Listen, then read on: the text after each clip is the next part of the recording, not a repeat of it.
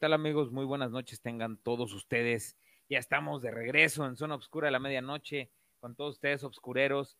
Sean bienvenidos al mundo paranormal de las mentes siniestras y frías de Zona Obscura a la medianoche. Hoy estoy muy contento, como cada noche, no de miércoles, hoy lo hicimos en viernes para ver qué tal nos iba y quiero darle la bienvenida a mi buen amigo Jonathan Miranda. ¿Cómo te encuentras, amigazo?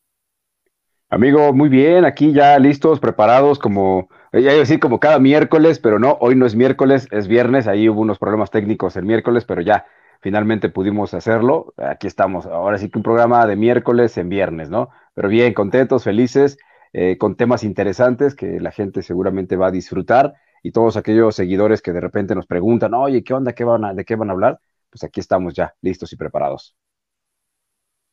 Sí, exactamente, pues qué bueno que que pudimos remediar estos, eh, eh, estos problemas técnicos. Ya saben, ¿no? Siempre cuando hacemos un programa en vivo, pues hay mil cosas que están alrededor, ¿no? El internet, la lluvia, eh, la luz, hay muchísimos factores, hay veces que, llegamos siempre pues corriendo porque tenemos un montón de cosas que, que estar haciendo, ¿no? En, en, dentro de, nuestras labores, pero siempre tratamos de estar pues en el espacio con ustedes para que podamos llevarles las mejores historias, leyendas, y pues yo creo que eh, las que tenemos el día de hoy son del dominio popular. Yo creo que todos, todos o la gran mayoría crecimos escuchándolas y pues bueno, eh, no sé tú amigo si escuchaste algunas historias de pequeños sobre pues este el Yeti, sobre Nessie, que es el monstruo del lago Ness, y uh -huh. uno de, de, nuestras leyendas más importantes, ahí por el 94, que fue el Chupacabras, ¿no? Que ese es... Así es. Mexican Power. No sé si, si escuchaste sobre estas historias de pequeño, te, te las contaban eh, tus papás, tus abuelos, no sé, cuéntanos un poquito cómo, cómo llegaste tú a escuchar estas historias que pues, es de dominio público a nivel mundial, ¿no? Claro, digo, sabemos que tenemos las, las leyendas, las historias eh, muy conocidas de las que ya hemos hablado en su momento, pero estas como que las veíamos muy, muy lejanas, ¿no? De repente teníamos contacto de ellas por, por las películas, por de repente alguien que sabía un poquito de esto y nos comentaba, pero sí, o sea, realmente esto del monstruo del lago Ness, este Pie Grande o, el hombre de las montañas, de, las, de, las nieves, como le decían por ahí, pues sí era, era como muy, muy lejano a nosotros, pero sí, sí teníamos esa curiosidad, ¿no? y, nos acercábamos más cuando había películas, cuando escuchábamos o veíamos una película y ahí como que nos interesábamos, pero sí, también eran, eran historias muy recurrentes, ¿no? Que llegábamos a escuchar. Eh, sabemos que hay de repente poca información, hay pocas evidencias, pero mucha gente sí sabe o sí ha visto o sí en algún momento, me acuerdo que algunos investigadores han estado, en el caso del monstruo del lago Ness o Nessie, pues ha habido investigadores que se han pasado semanas ahí, ¿no? Eh, tratando de verlo, ¿no? Poniendo cámaras. Eh, hay sobre, sobre el monstruo del, del lago Ness, hay como mucho, mucho sincretismo, ¿no? Como que eh, unos especialistas hablan sobre un dinosaurio, prácticamente, ¿no? Como un, un ser hasta mitológico en algún momento, y que, que, que, mucha gente sí lo ha visto, hay fotografías que, que sí existen, ¿no? Así Pero es en, a ciencia cierta no hay algo que, que, tú digas, ah, este tal explorador tiene, tiene la explicación correcta a lo que es este monstruo. Vamos a platicar un poquito sobre la, la historia de, de, Nessie, sobre la historia de, de, del monstruo del, del, lago Ness, porque uh -huh. eh, yo creo que es una de las leyendas más, más grandes con la que, con la que nosotros hemos crecido, como les decía desde, desde un momento.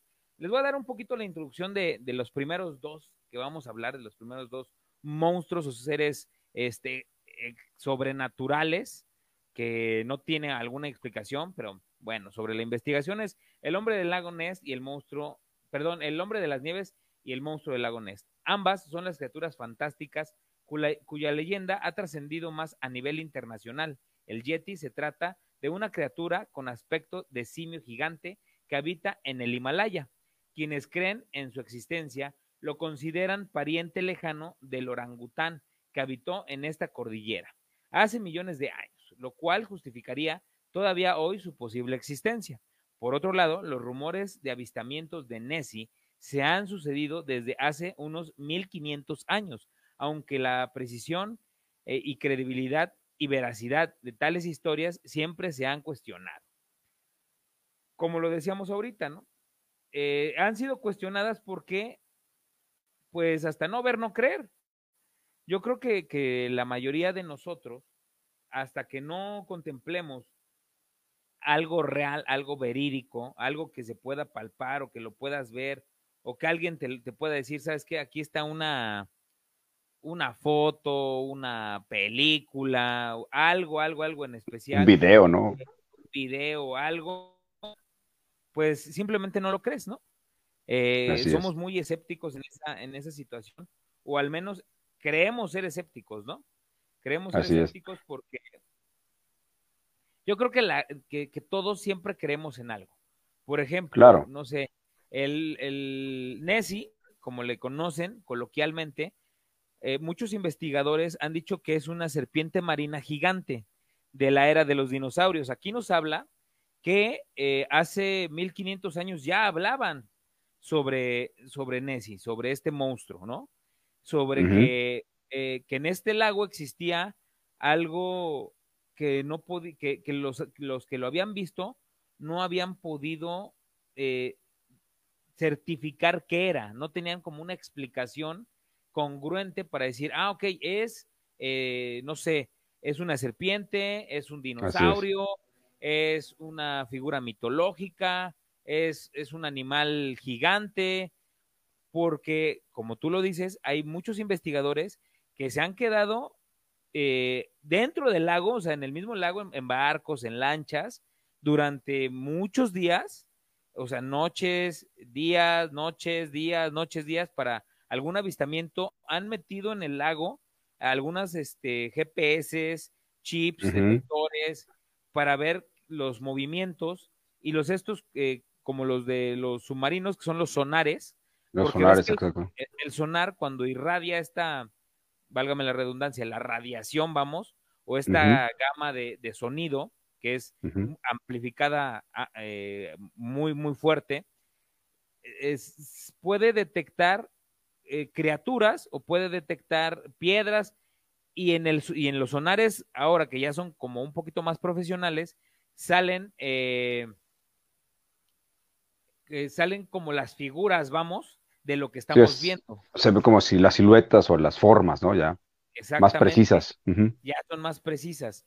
No, no podemos decir que son así de colores y esa onda, todavía no, pero sí podemos decir que ya todo es más preciso de cómo lo conocíamos o como lo conocieron nuestros papás, ¿no? Claro. si, y siempre lo hemos contado que, bueno, a mí en lo personal, eh, con mis primos y con toda mi familia nos gustaba sentarnos para escuchar historias, ¿no? para escuchar este, del abuelo, de la abuela, del tío, de, del, del, tío lejano o el tío de mis tíos, de, de mis primos, perdón, que a lo mejor no era tu tío, pero pues te sentías como tal y, te, y contaba unas historias bien chidas, ¿no? No sé si te llegó a pasar o ustedes amigos, si saben algo, tienen algún... Eh, alguna historia que hayan escuchado sobre el monstruo del lago Ness, sobre el Yeti, pues nos las mandan, lo platicamos y pues bueno, estoy viendo que aquí Kenji Aris ya está eh, conectada. Hola, buenas noches. Saludos. Yo sí creía en el chupacabras y le tenía miedo. Tenía miedo, dice. fíjate, fíjate. Perdón. No, te escucho, te escucho, adelante. Ah, fíjate que eh, ahorita que estabas mencionando eso de las historias, todo eso, yo recuerdo que eh, cuando era niño, tengo, un tío que él compraba mucho unas revistas donde hablaban de todo esto. No me acuerdo el nombre de la revista, que te hablaba pues, de ovnis, de fantasmas. E, era, era la forma en la que podíamos acercarnos un poco a estos temas. Obviamente, te hablo de que en los 80, 90, principios de los 90, pues no existía lo que ahora tenemos, eh, eh, al alcance de un teléfono, buscar este, información, ver videos en YouTube, que hay infinidad de videos ya, de toda esta información que conocimos por revistas, de investigadores por libros, que ahora ya se vació en, estas investigaciones que se hacen ahora por YouTube, ¿no? Que de esos investigadores, y de, hay muchos este, fotodocumentales donde te ponen estos fragmentitos de las, de las revistas, de las fotos, Y ahorita que hablábamos del, del lago Ness, recuerdo que hay fotos famosas de Nessie, ¿no? La famosa foto que se ve como la silueta, como si fuera un dinosaurio, que han descartado muchos diciendo que era un elefante, ¿no? Algo así. Otros que una serpiente, que se ve una foto como de una serpiente gigante, en fin, ese tipo de cosas, yo las veía en esas revistas y la verdad era, impactante porque sí era algo que pues, te, te, emocionaba y a la vez te impactaba verlo en una, en una revista, ¿no? Sí, era como esta onda de muy interesante, ¿no? Exacto. Sí, eh, no, no me acuerdo si era la muy interesante, pero era una revista que se vendía creo que mensual y venían ese tipo de temas. Ajá, sí, recuerdo que había una que era así como del estilo de, de muy interesante, que de hecho fue como la, la precuela, ¿no? O sea, como, como que la, la, la revista madre, ¿no? La principal, que que sacó estas historias fantásticas, como dice la investigación, donde eh, nos explicaban sobre todo esto de los, de los monstruos, que en, un tiempo fue un boom, ¿no? O sea, salieron mil monstruos, no me acuerdo. O sea, que sí, sobre el Yeti, sobre Pie Grande, que también lo vamos a tener aquí más adelante. Bueno, no aquí, pero vamos a ver. Dije, ah, caray, en exclusiva. Tenemos al Yeti, lo tenemos en el programa en exclusiva, ¿no? Híjole, eso sería, se nos va el rating para arriba. buscaré, buscaré esa entrevista. A ver si la entendemos. Vamos a habla como chubaca, ¿no? Yo creo. Exactamente. Entonces, y yo me acuerdo que fue como un boom en el momento que también empezó a salir, como tú dices, los ovnis y toda esta onda que era como, como de dimensión desconocida, ¿no? ¿Te acuerdas de ese programa? Ah, bueno, ese también era un programazo que, que híjole, no, no, no, qué, qué programazo. Era, era, era, era la parte en video de todas estas historias, ¿no? De que veíamos solo en revistas en su momento. Exactamente. Y que yo me acuerdo que, por ejemplo, a mí esos, esos programas no me, como que no me dejaban verlos.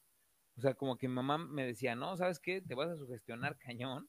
Y yo eso que, que, más me, como que, como que me llamó la atención. ¿no? No sé si a ti te pasaba lo mismo, o sea, que, que si era así como que prohibido, porque antes había también muchos tabúes, ¿no? Era así de que, ah, el niño no lo puede ver porque va a soñar feo, ¿no? Y te regañan donde, donde sueñas feo y me hables en la noche que te vienes a dormir conmigo, nada, ¿eh? Te quedas en tu cama. Claro. ¿No? Sí. A amigos, que... si les iba a pasar. A mí me decían nada más que, que, que, que, no lo viera tarde, ¿no? Que no me durmiera tarde. La verdad es que nunca me prohibieron ver ese tipo de programas porque, pues, vaya, nunca fui así como que miedoso, ¿no? En ese sentido, ¿no? Nunca tuve esa bronca. Pero sí, sí, este, sí, lo único que decían es que no me lo dejaban ver por la hora, ¿no? Porque luego lo pasaban muy noche. Pero, sí, yo sí, de repente, cuando no me lo dejaban ver, yo veía la manera, sobre todo estas famosas eh, películas de viernes por la noche, todos los viernes en, en Canal 5, la famosa película de viernes por la noche que era de terror, ¿no? Eh, y aparte, pues ese tipo de programas como La Hora Marcada, si te acuerdas de ese programa también, el de, el de este Alfred Hitchcock, ¿no? Que también estaba el programa, eh, en fin, tantos programas de ese estilo, ¿no? Había muchísimos, muchísimos, muchísimos programas donde hablaban, como que yo creo que en ese tiempo fue e, en, en el 90, ¿no? Donde empezó a sacar, a salir toda esta onda de, de, las, de las leyendas o de estos eh, seres míticos que aunque no había una evidencia real como tal, a pesar de que ahora tenemos o sea, muchos, mucho avance tecnológico, aún seguimos como en los años 80 o 90, que hay muchas cosas sin explicación o que no, no han querido sacar la explicación. Porque yo creo que nosotros como, como exploradores y como investigadores, eh, eh, siempre andamos tras de todos estos eh, temas y sobre todo estas investigaciones que nos pueden eh, dar como la nota o como, como la, la, forma de explicar todas estas leyendas, ¿sí? Que, que nos han contado de, de, generación en generación. Así es. Así es, mira, fíjate, por acá nos dice eh, mi hermano Osvaldo, dice Domingos de Tercer Milenio, también es un buen programa que aún, aún continúa, ¿eh? aún sigue eh, Jaime Maussan con su programa. Ahora ya es como muy especializado el programa de Jaime Maussan, se ha especializado. Ya, ya, no es, ya no es tanto de investigaciones así, este, se puede decir populares, ¿no? Él se ha vuelto ya muy especialista y la verdad es que está padrísimo también su programa. Eh, también él dice que la revista se llamaba Paranormal, creo que sí, algo así de Paranormal, y sí era una revista muy, muy, muy común. Sí, el de Le temes a la oscuridad, que también son historias, en fin, ahí había, esas ya son como más para acá, ¿no? El de Le temes a la oscuridad. Sí, yo me acuerdo que, que Le temes a la oscuridad fue de los primeros programas como, como famosones, ¿no? O sea, como que, como que daban ese apuntaron alto a dar esta apertura a poder hablar en televisión de cosas terroríficas, ¿no? Y que eran historias, que de temas de la oscuridad era una historia, bueno, un programa padre donde pues un grupo de chavos se juntaban, se supone que en un bosque, y en medio de una, una fogata, en medio de una, fogata, exactamente, y este y contaban la historia y se imaginaban la historia, ¿no? Claro. O sea, era como, como, como actuado esta onda, ¿no? O sea, que, que te hacían ver la historia real. Pero bueno, les voy a contar un poquito sobre el hombre de las nieves, ¿va? Les voy a platicar sobre lo que investigué.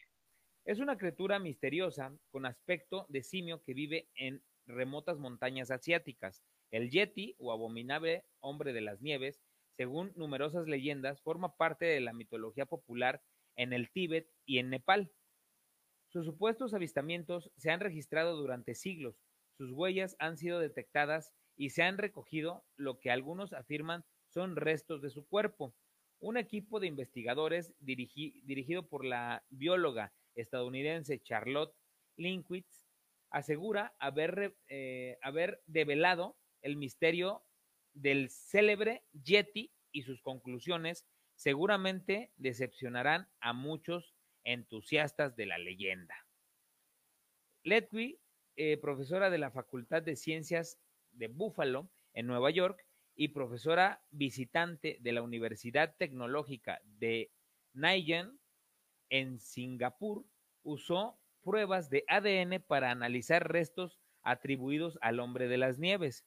Los restos de lo, de lo que se extrajo, material genético, incluyeron fragmentos de un fémur, dientes, piel de la mano, pelo y muestras fecales recogidas en cuevas del, del altiplano del Tíbet y del Himalaya. De las nueve muestras, una resultó provenir de un perro, pero las otras ocho eran de diferentes especies de osos que actualmente habitan en la región como los osos negros asiáticos, osos marrones del Himalaya y osos marrones tibetanos. Le dijo Litquid a la BBC, las muestras que eh, examiné corresponden en un 100% a osos de la región. No tengo duda de eso, afirmó la investigadora. Nuestros hallazgos sugieren de manera sólida cómo las bases biológicas de la leyenda del Yeti se pueden encontrar en los osos de la zona, y nuestro estudio demuestra que la genética debería poder desentrañar otros misterios similares. Sigurosos, la, la investigadora señaló que no busca deliberadamente refutar los mitos sobre el Yeti. Su hipótesis inicial era que las muestras podían pertenecer a una nueva especie híbrida de oso aún no descubierta. No es la primera vez que se analizan muestras de ADN de restos atribuidos al Yeti, pero Litwit asegura que esos estudios anteriores no fueron lo suficientemente detallados o completos. El estudio que realizamos representa el análisis más riguroso hasta la fecha, señaló la bióloga.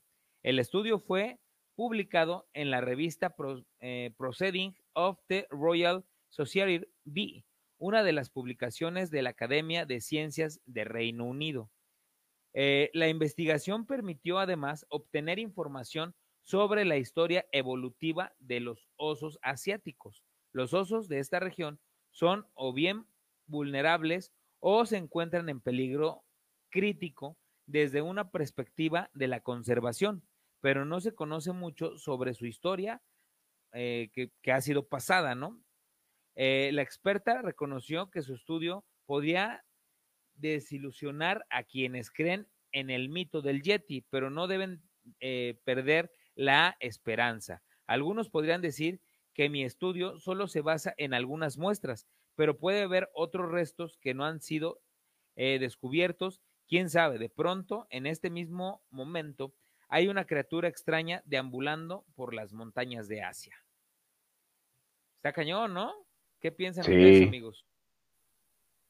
Híjole, qué, qué, qué, qué interesante, qué, qué situación. Y hay, pues documentales, hay series. Eh, hace poco tuve la, la, la, suerte de, de, grabar para, un, una, para una cuestión de Discovery, donde habla más o menos de esa onda, ¿no? Del hombre de las montañas, el Yeti o, el pie grande, de ese tipo de seres, ¿no? Y la verdad es que es, es impresionante cómo encuentran evidencias que muchas veces pues no las publican o no las sacan a la luz para pues no generar esta, esta cuestión de, que la gente diga, no, eso no es cierto, eso no es real, ustedes lo hicieron, pero encuentran cosas muy interesantes, encuentran objetos que son este, pues labrados como si los hubiera hecho una persona, pero son objetos muy grandes. Así es. En como tipo vasijas, tipo este, ollas, eh, vasos, como tazas o como tarros, cosas así. Y dices, caramba, ¿no? El tamaño y la forma burda en la que están hechos, pues quién lo hizo, ¿no? Exactamente. Eh, son como, como lo que también hemos encontrado, bueno, lo, que se ha encontrado eh, en las pirámides, ¿no? O sea, que muchos eh, atribuyen también a las pirámides que son hechas por gigantes, ¿no?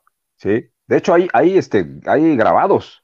Estaba viendo apenas también unos, unos, unos, unos este, investigaciones documentales que suben luego en varias páginas que sigo, y hay imágenes donde se ven el tamaño de las personas normales y hay unos seres gigantes levantando las rocas con una especie de poleas. O sea, ah, ahí, es donde, ahí, es donde empiezas a tener un poco de explicación de, cómo fueron tal vez creadas, ¿no? Es que eh, yo creo que, que esos esas lagunas que existen, hablo de lagunas porque son como espacios dentro de, la historia que no tienen una, una, realidad exacta, ¿no? Sino que simplemente fueron eh, leyendas, o son leyendas más bien, que, están que han pasado de generación en generación y que no hay una explicación eh, fidedigna o veraz o de alguien que, que, que te diga o que te muestre que es real, ¿no? Es lo que te, lo que te decía desde la vez pasada, ¿no? Eh, y les decía a todos mis amigos eh, de aquí de, Zona Obscura de la Medianoche, hasta no ver, no creer, ¿no? Hasta que yo no tenga una foto, un video, una imagen, que ahora se han hecho muy virales, ¿cuántas veces no hemos visto que un montón de imágenes ah, y, y de videos ya han transcurrido en todas las redes sociales y que hoy es más fácil que tú puedas crear algo así a hace 20 o 10, 15, 20 años, ¿no? Claro. Hoy, es, eh, hoy en día es algo como que más, más fácil. Eh, yo, me, yo recuerdo que no hace mucho me mandaron una imagen ahí a, Zona Obscura a la medianoche, donde eh, creo que toman un video, toman una foto y alguien eh, la, sube la foto y dice, yo bien aburrido, algo así. Este, y, alguien que la ve le comenta, no manches tú y el fantasma. Entonces, al estudiar la foto, al estudiar la foto, vemos, e, era como un bar o como un, como un restaurante o algo así, había una mesa sola, la, esta persona estaba al lado, y en la mesa sola, donde estaba el, eh, este, una silla, se veía la silueta de alguien sentado, así súper aburrido, así hasta como recargado en la mano, ¿no? Entonces, ¿qué pasa? Que como ya hay tanto, tantas cosas, ahorita con los celulares y tantas situaciones con las que podemos comprobar un montón de cosas que, que ahorita nos volvemos más incrédulos de decir, o sea, ¿cómo todavía no se puede tener eh, fidelidad, ¿no? De estas leyendas que son muy antiguas y que ahorita, pues con toda la tecnología se podrían hacer de una manera más fácil, ¿no? Claro. hay que decirles a nuestros compañeros, las investigaciones no son nada fáciles. Nosotros, bueno, se los digo por, por experiencia, eh, un servidor que, que, se ha metido a, a, panteones, casas embrujadas, a un montón de lados, no siempre te encuentras con que pasa algo. Hay veces que vas y no pasa absolutamente nada. Así es. Que te dicen, no, está súper cargado, es una, una situación bien tensa, este, vas a ver, te va a pasar un montón de cosas, este, te van a espantar o van a ruidos, vas. Y no. Puedes estar cinco, seis horas y no pasa absolutamente. Y no quiere decir que no, en algún momento no pasó, pero también hay que comentarle a, los, a, las personas que hay, hay veces que se cierran solitas estos mismos portales, eh, no quedan abiertos de por vida, no quedan abiertos porque sí. Hay muchas veces que se cierran solos. Claro. Solamente duran ciertas horas porque a lo mejor hubo alguna situación ahí dentro que abrió este portal y que pudo haber eh, salido o entrado alguna energía bastante fuerte, ¿sí? Y que por esa situación este, hubo estos fenómenos. Pero hay veces que tú vas y que no pasa absolutamente nada. Tiene que coincidir una hora, un tiempo, un, lugar. Eh, bueno, yo conozco unos que sí les pasa siempre, a los extranormal, a ellos sí, sí les pasa. Cada investigación les sucede algo, son, son bien fregones. A ellos sí les sucede. Cada programa tienen evidencias, dices, ay, mira cómo le hacen, qué interesante. Eh, eso, fíjate que eso sí se me hace totalmente raro. No por hablar mal, ¿no? Es un programa exitoso. Sí, no, no. Digo, no este dudo, no dudo, tienen su credibilidad los investigadores, pero sí ya, ya están cayendo en que no dudo que también le metan un poco de producción, obviamente. Exactamente, eso es a lo que iba. Eh, hacemos todo esto por, para para desmentir también cuando hay situaciones donde, donde dices, híjole, este, pues la neta, eh, no es cierto, tú sabes que no es cierto que como investigador te pasen donde quiera que vayas. Posiblemente, y quiero darles como la venia a, estas personas, posiblemente de 10 investigaciones que, que tiran, una les cae y es lógico que la que producen y mandan claro. pues al, al, al programa, ¿no? Claro, sí. Este, sí, también puede ser. Bien que tiran a y dicen, bueno, esta nos pegó, pues esta es la que vamos a, este, a mandar. Y las otras, pues no les hacen ningún tipo de referencia porque al final, pues no les está, no les está sucediendo nada, ¿no? Sí, no, no les va a generar nada. Es como, exactamente, es como, ah, voy a tirar este, 30 videos y a ver cuál me pega. Claro, claro alguno. Sí, no, si, si, lo, si lo hiciéramos en vivo, ahí se vería la realidad, ¿no? De qué está pasando en ese momento, ¿no? Cuando es en vivo, sin producción ni nada, dejar correr la cámara durante una hora, dos horas, mientras estás tú metiéndote en los lugares y en el en vivo en ese momento, ¿no? Eso sería también mucho mejor, mucho más claro. ahorita que estabas mencionando eso de las investigaciones precisamente para, ah, volviendo a, un poquito a lo de Pie Grande o lo, de, o lo del Hombre de las Nieves, pues e, efectivamente hay que tener una cuestión, mucha gente dice, es que ahora con toda la tecnología, es que con esto, sí, pero la tecnología cuesta. El, comprar drones, el comprar este, cámaras de, de, buena calidad, el tener recurso humano, que haya investigadores, cuesta dinero, tiempo, esfuerzo, el, lo complicado que es llegar a ciertas zonas, a ciertos lugares, en este caso a las montañas, estar ahí, el tener a veces el permiso de los guardabosques, porque también es, es una onda que están protegidos los lugares y es por seguridad de las personas. Hay ciertos lugares que son áreas protegidas por el gobierno, donde no, no cualquiera puede llegar a, a investigar porque pueden pensar que van a cazar o que van a hacer otro tipo de cosas. Entonces, son muchas cosas que se juntan. Entonces, producciones grandes, como en este caso Discovery, que ha hecho este tipo de cosas, pues tienen los recursos económicos y humanos para hacer este tipo de investigaciones, pero a veces con todo y eso, pues no está fácil, porque ellos pueden estar una semana, pero si en una semana no encuentran evidencia, pues no pueden prolongar la investigación porque cuesta, ¿no? Cuesta. Y aparte, eh, no estás generando porque Exacto. un video al que, al que tú le tiras promoción, difusión, le pones tiempo y esfuerzo y que no te va a redituar a lo mejor, este, pues todo ese costo que tú ya absorbiste, eh, eh, pues está cañón, ¿no? Porque no va a redituar en absolutamente nada. Claro. Todos estos que, que, se, que se dedican a eso, ¿no? Claro.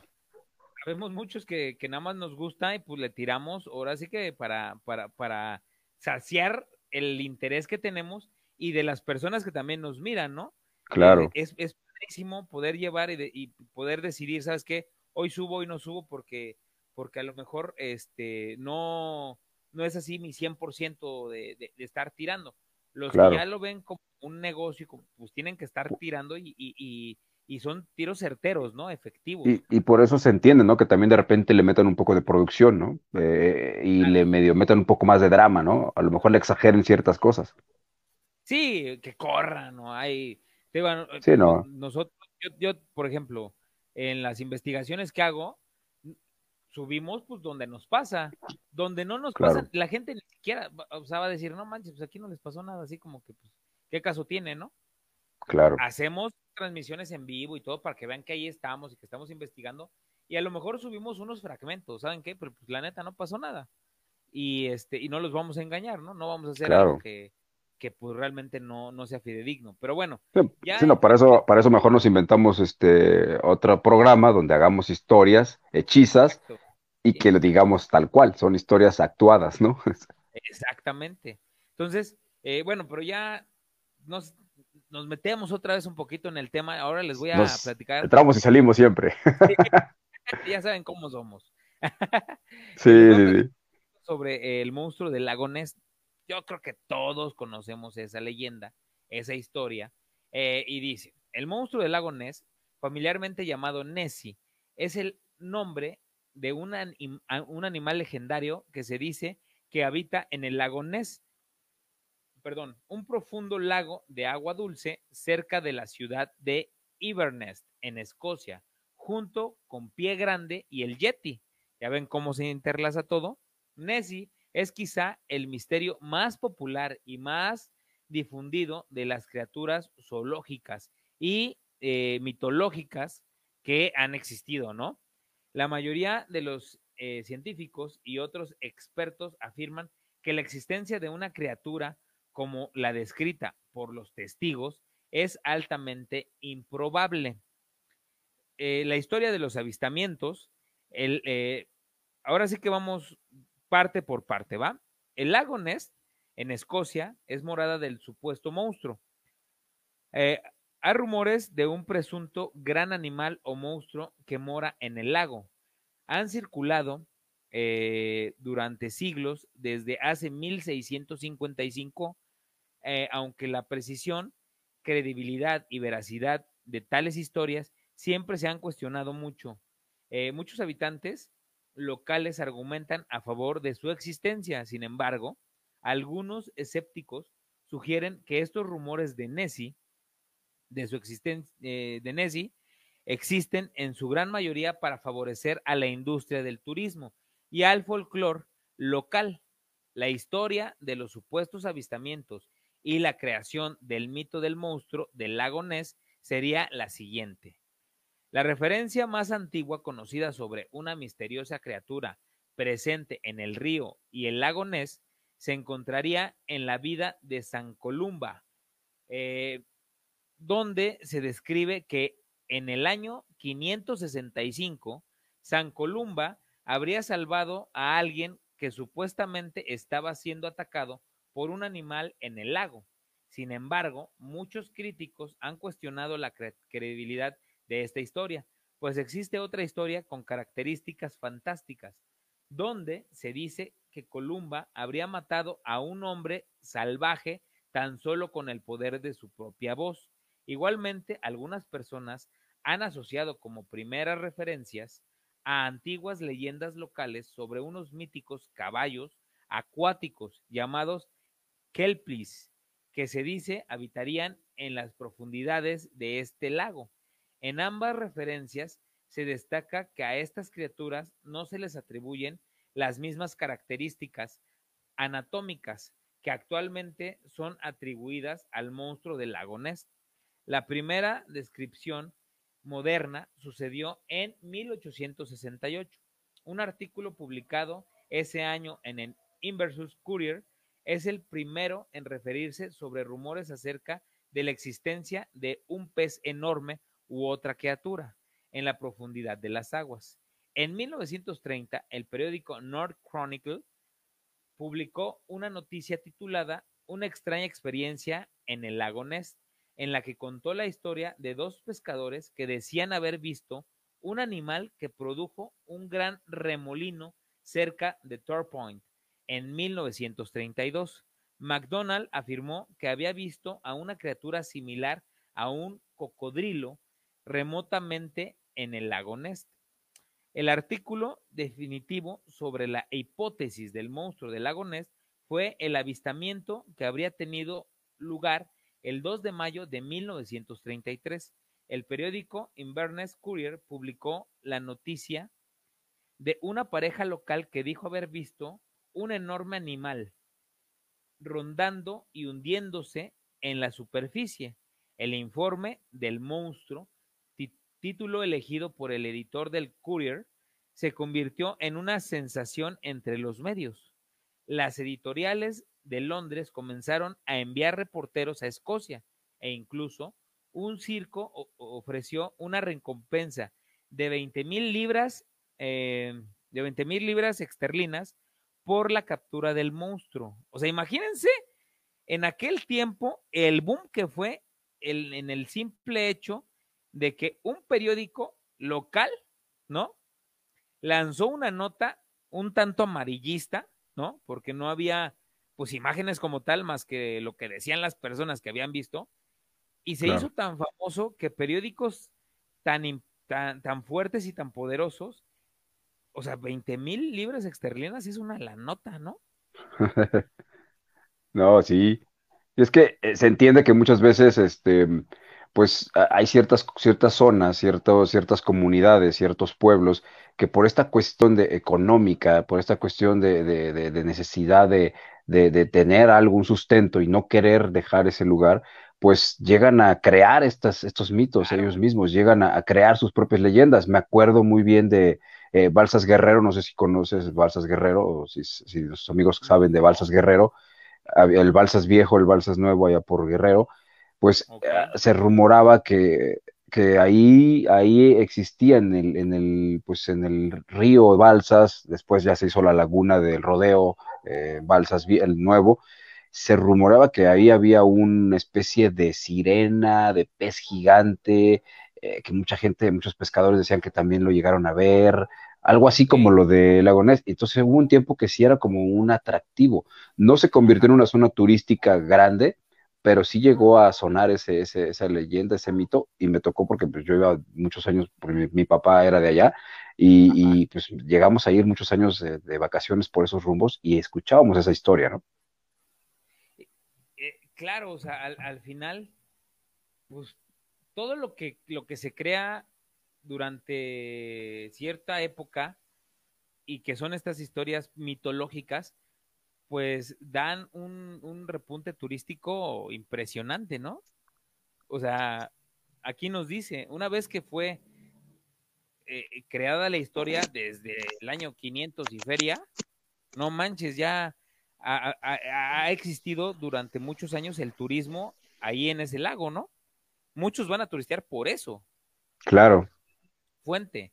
Bueno, aquí todavía nos dice, más tarde, ese mismo año, Palmer, quien eh, atestiguó un avistamiento de Nessie el 11 de agosto de 1933 a las 7 de la mañana, describió a la criatura como, eh, como teniendo su, cabeza a la que consideró como estando de frente al ras del agua, su boca que tenía una anchura de entre 30 y 45 centímetros, eh, se abría y cerraba la abertura máxima de su boca era estimada en cerca de 6 pulgadas, un aproximado de 15 centímetros.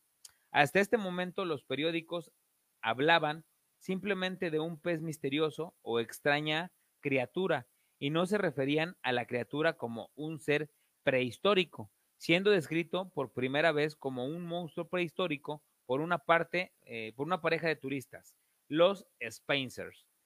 Poco después, del estreno de la mundialmente famosa película King Kong, que en esos años eh, sumergió al público en una auténtica monstruomanía, que era lo que platicábamos hace rato, ¿no? Que salieron en ese momento muchos monstruos como este mítico King Kong, que es este orangután, ¿sí? O simio gigantesco que vive en la isla Calavera y que, es, que, pues según la película, hay de hecho hasta dinosaurios todavía ahí, ¿no? En la última película que hicieron de King Kong, pues sale eh, peleando acá con, con T-Rex y toda la onda, ¿no? Así es. Bueno, dice, a través de todo el mundo, la preocupación, eh, la preocupación moderna por la criatura, ya conocida como un monstruo eh, prehistórico del lago Ness, fue despertada por la fotografía presuntamente tomada por el cirujano R.K. Wilson el 19 de abril de 1934, que parecía mostrar a una enorme criatura de cuello largo, eh, de cuello largo que se asomaba en el agua. Décadas más tarde, el 12 de marzo de 1994, el yerno de Marmudek Wetterler afirmó que éste había falsificado esa fotografía tras ser empleado por el periódico Daily Mail para encontrar a Nessie, indicando también que Wilson no habría tomado la foto y que su nombre fue utilizado solamente para darle más credibilidad a la misma. Sin embargo, y a pesar de la confusión, eh, esta foto ya había sido difundida por todo el mundo como una evidencia absoluta, lo cual colocó en 2014, varias personas aseguran haber visto, perdón, la cual colocó definitivamente en la cultura popular la leyenda del monstruo del lago Ness eh, de Escocia. En 2014, varias personas aseguraron haber visto a Nessie en unas imágenes aéreas oficial, eh, oficial del monstruo del lago Ness. Se ha mostrado contenido con las imágenes captadas por Apple Maps. Esa, fíjate que esto, todo esto lo supe por, por la investigación que hice. Ahora que tenemos espías en el cielo sobre el lago Ness, tal vez tengamos más visitas de cazadores de Nessie. En realidad, la imagen muestra la estela de una embarcación de tamaño medio. Eh, hipótesis sobre su origen, ¿no? Este, esto de, Nago, de, lago Ness sobre la criatura, fíjate que yo busqué imágenes, porque pues a mí me gusta andar subiendo imágenes al Instagram cuando platicamos de, estas, de estos monstruos, ¿no? Entonces, eh, la mayoría de fotos eran muy parecidas a estos eh, dinosaurios que coloquialmente los conocemos como cuellos largos. Ajá. Son muy parecidas, solamente con aletas, ¿no? es, es, la misma criatura, pero los pies son aletas. Y es un monstruo que se supondría sería eh, terrestre y acuático. Pero no han tenido avistamientos terrestres. Sí, no, siempre ha sido en el agua, supuestamente. Siempre han sido acuáticos. Entonces, yo sí creo que posiblemente sí exista a lo mejor una criatura prehistórica, ¿sí? Que tiene muchos miles y millones de años, como, como lo son el megalodón, que es este tiburón gigante. Ese es otro también. Exactamente, o como lo son también estos eh, caimanes, ¿no? Que son gigantescos, que llegan a medir 10, 15 metros y que son criaturas eh, prehistóricas al final. Ahí podemos ver la evolución, ¿no? De, de, de, entre los caimanes, los lagartos y los cocodrilos, que les voy a subir una foto para que vean cuál es la diferencia de uno y otro. La, es, es el hocico, ¿no? Definitivamente, es el hocico, los ojos y pues la piel, ¿no? Es lo que los diferencia.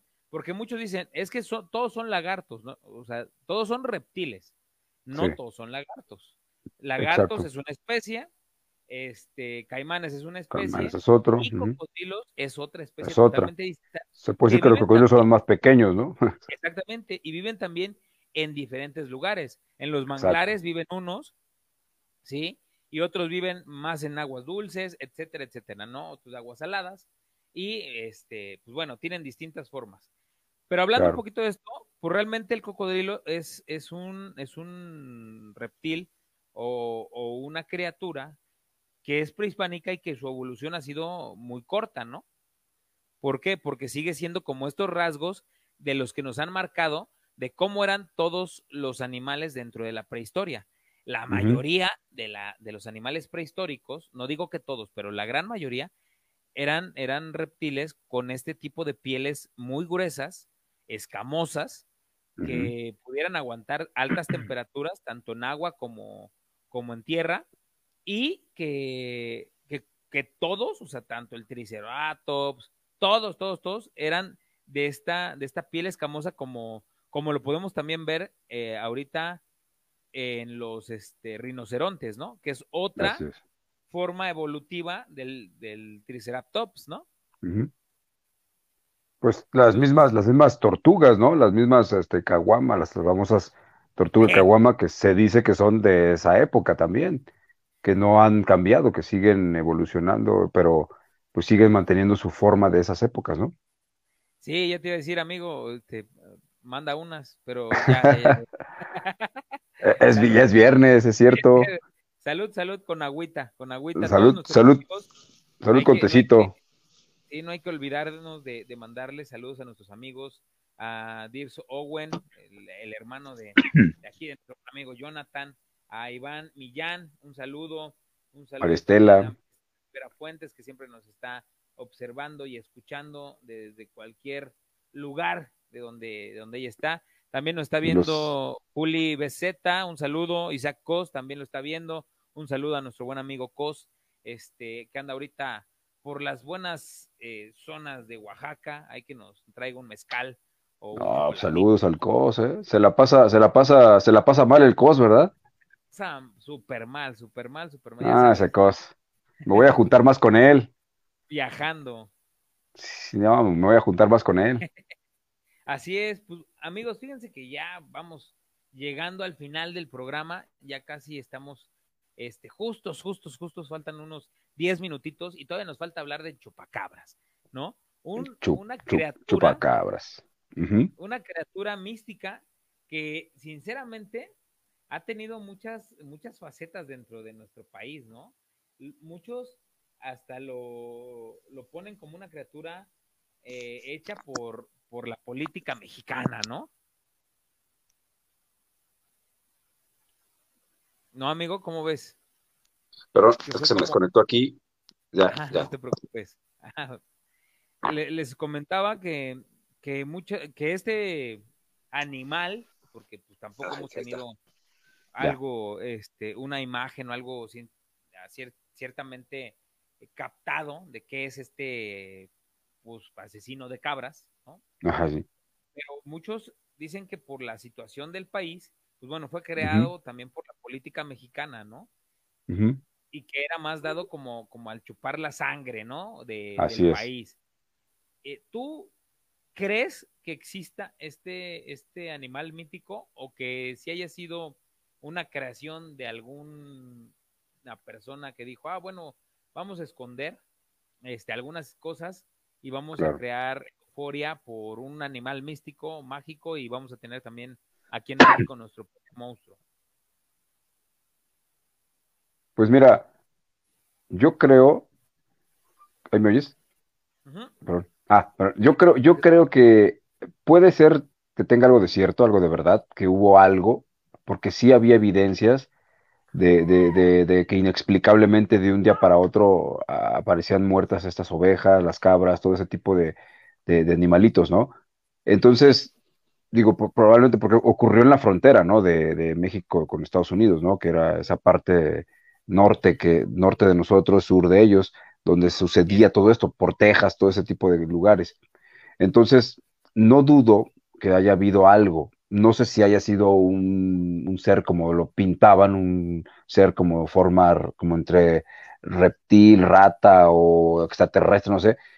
Probablemente había algo raro, algo, algo misterioso, tal vez tenga algo que ver con, con, con seres extraterrestres, quizá esa parte, y en México, obviamente, como estamos muy acostumbrados a que en México ocupamos cualquier cosa, al menos el gobierno utiliza cualquier cosa como distractor. En esa época teníamos estos problemas económicos en el país y pues de ahí se agarraron tal vez, dice, vamos a distraer. Sabemos que no solo el gobierno mexicano, sino muchos gobiernos del mundo utilizan la famosa caja china, ¿no? Se inventan historias o cosas para distraer la atención de la gente y de esta manera pues hacer sus enjuagues o, tapar ciertas cosas del país. pero de ya volviendo al tema de, del chupacabras como tal, creo que sí puede ser que existió un ser que estaba haciendo todo esto y que probablemente pues no sepamos nunca si fue y, y como ya no volvió a suceder, probablemente fue algo de origen extraterrestre, ¿no? Yo pienso.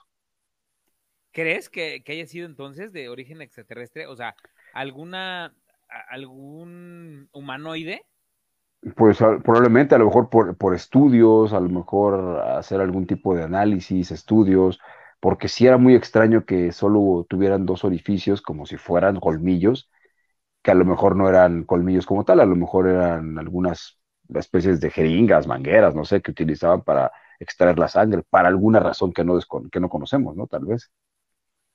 Sí, pues sí, porque decían aparte que era, al principio que era muy pequeño, ¿no?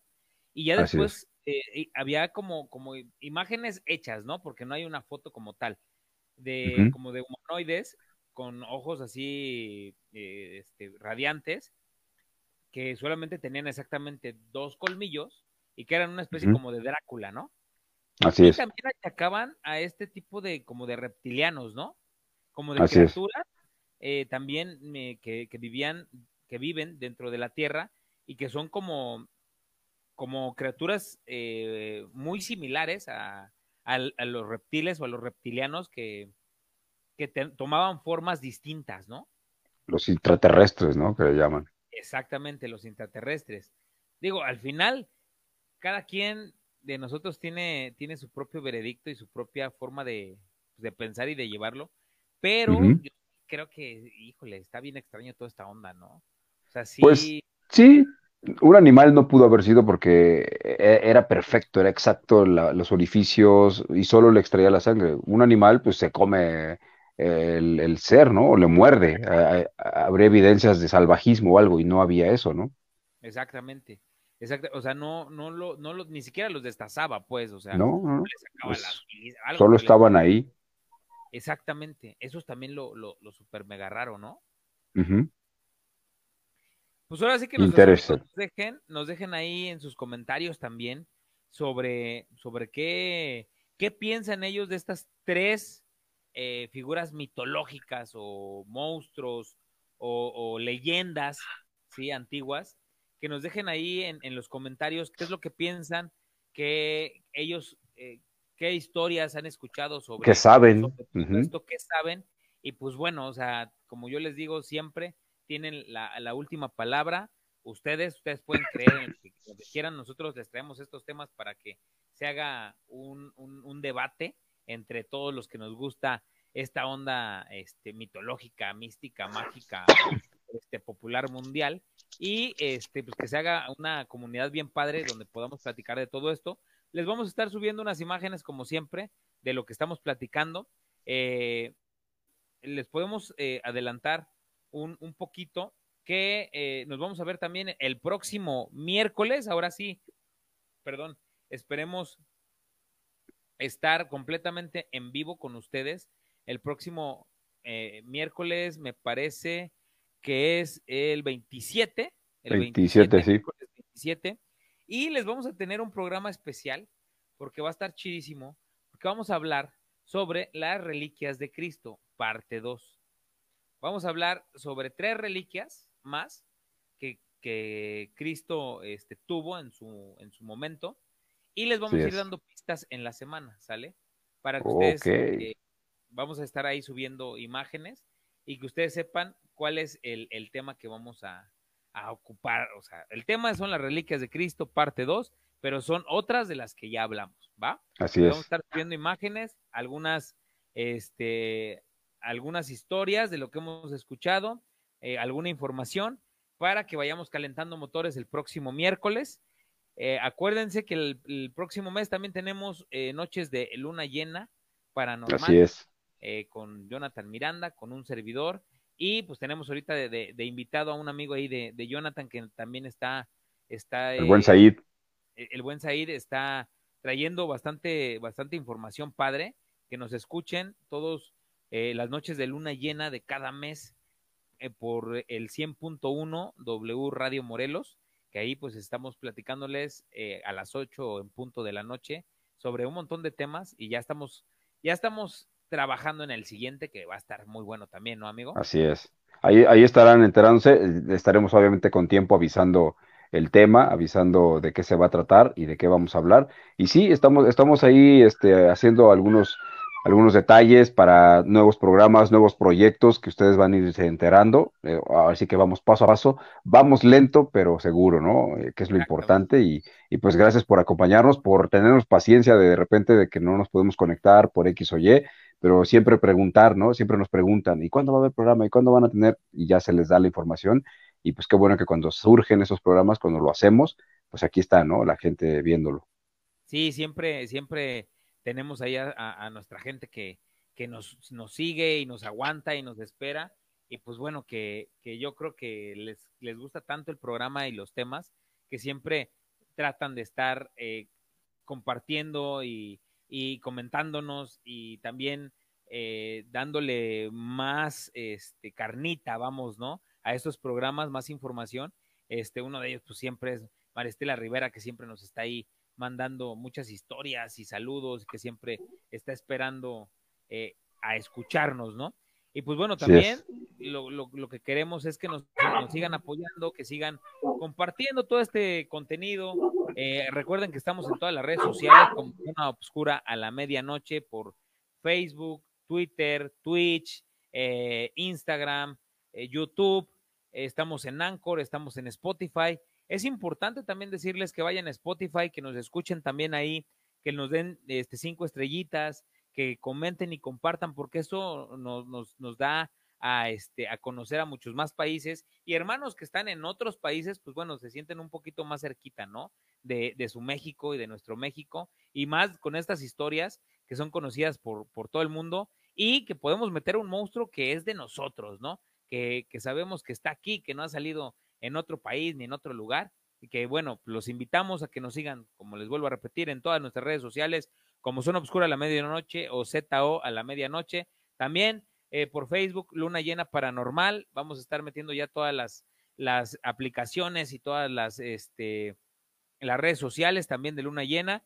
Y no, no me queda más que, que decirles gracias, que nos también nos sigan en nuestras redes sociales personales como eh, Jonathan-Miranda, locutor, perdón, guion bajo locutor MX. Así es. Eh, Jupe 102, ya me la aprendí, ¿eh?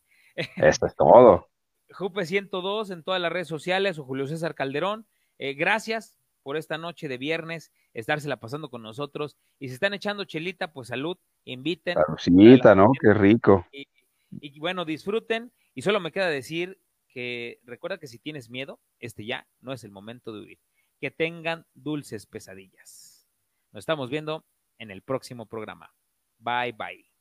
Dios.